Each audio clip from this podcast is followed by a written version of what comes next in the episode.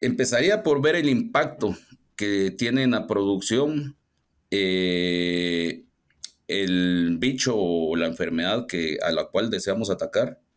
De esta manera, ver de qué manera puedo, yo eh, mejorar, porque eh, esto conlleva mucha disciplina y después de que después de eso planificar, planificar y planificar, hacer cronogramas eh, cronogramas, diagramas de Gantt y respetar esa planificación, esos cronogramas que se, que, a, los que se acuerden. Pues.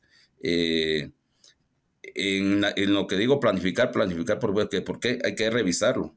Y hay que revisarlo y, también socializarlo a la gente que, que haya tenido la experiencia de hacerlo para que le quite o le ponga algo.